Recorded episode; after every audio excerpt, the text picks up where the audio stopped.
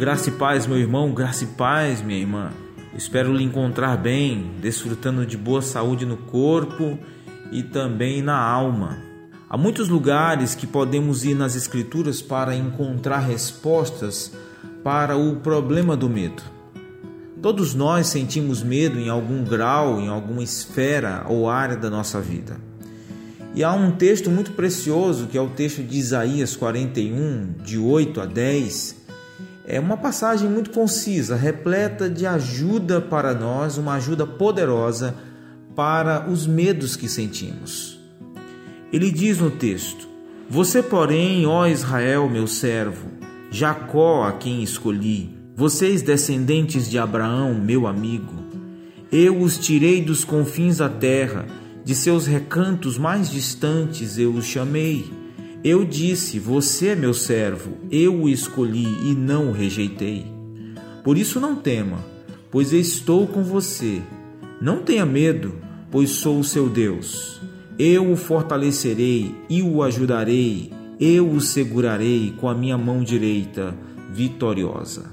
Como nós, seguidores de Jesus Cristo, podemos lutar contra os nossos medos? Primeiro, nós podemos combater o medo lembrando de que somos filhos e filhas de Deus e vivendo essa identidade todos os dias. Deus envolve seu povo nos versículos 8 e 9, nos lembrando de quem nós somos e o que ele fez para nos resgatar e nos redimir. E de fato, em Cristo, essas realidades foram trazidas para perto de nós de maneiras mais explícitas como está em Efésios capítulo 1 e capítulo 2.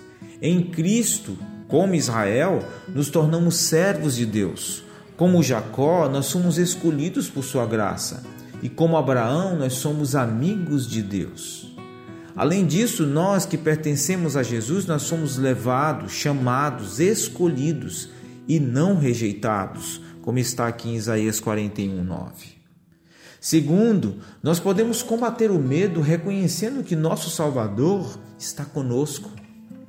Deus nos diz no versículo 10 o que ele regularmente lembra seu povo temeroso ao longo das Escrituras: Eu estou com você.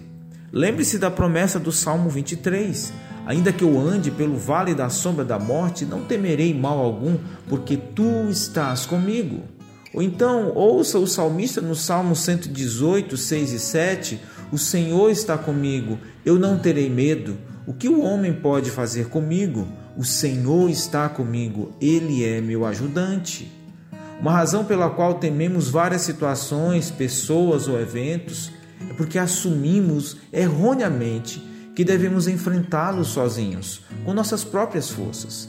Mas o crente em Jesus nunca está sozinho. Mesmo que cada amigo ou membro da família nos abandone, mesmo quando nós tememos o futuro, não precisamos nos contentar com esses clichês, né? Vai dar tudo certo. Em vez disso, nós podemos declarar com ousadia: o Senhor e eu. Nós vamos cruzar essa ponte, essa ponte de provação, de perseguição, de dificuldade. A cruz e a ressurreição de Jesus nos asseguram que nunca, jamais enfrentaremos coisas ameaçadoras sozinhos. Nós somos povo de Deus e Deus está conosco. No nosso próximo podcast a gente continua falando sobre esse texto e as lições e os antídotos de Deus para vencermos os nossos medos. Um bom dia na paz de Jesus.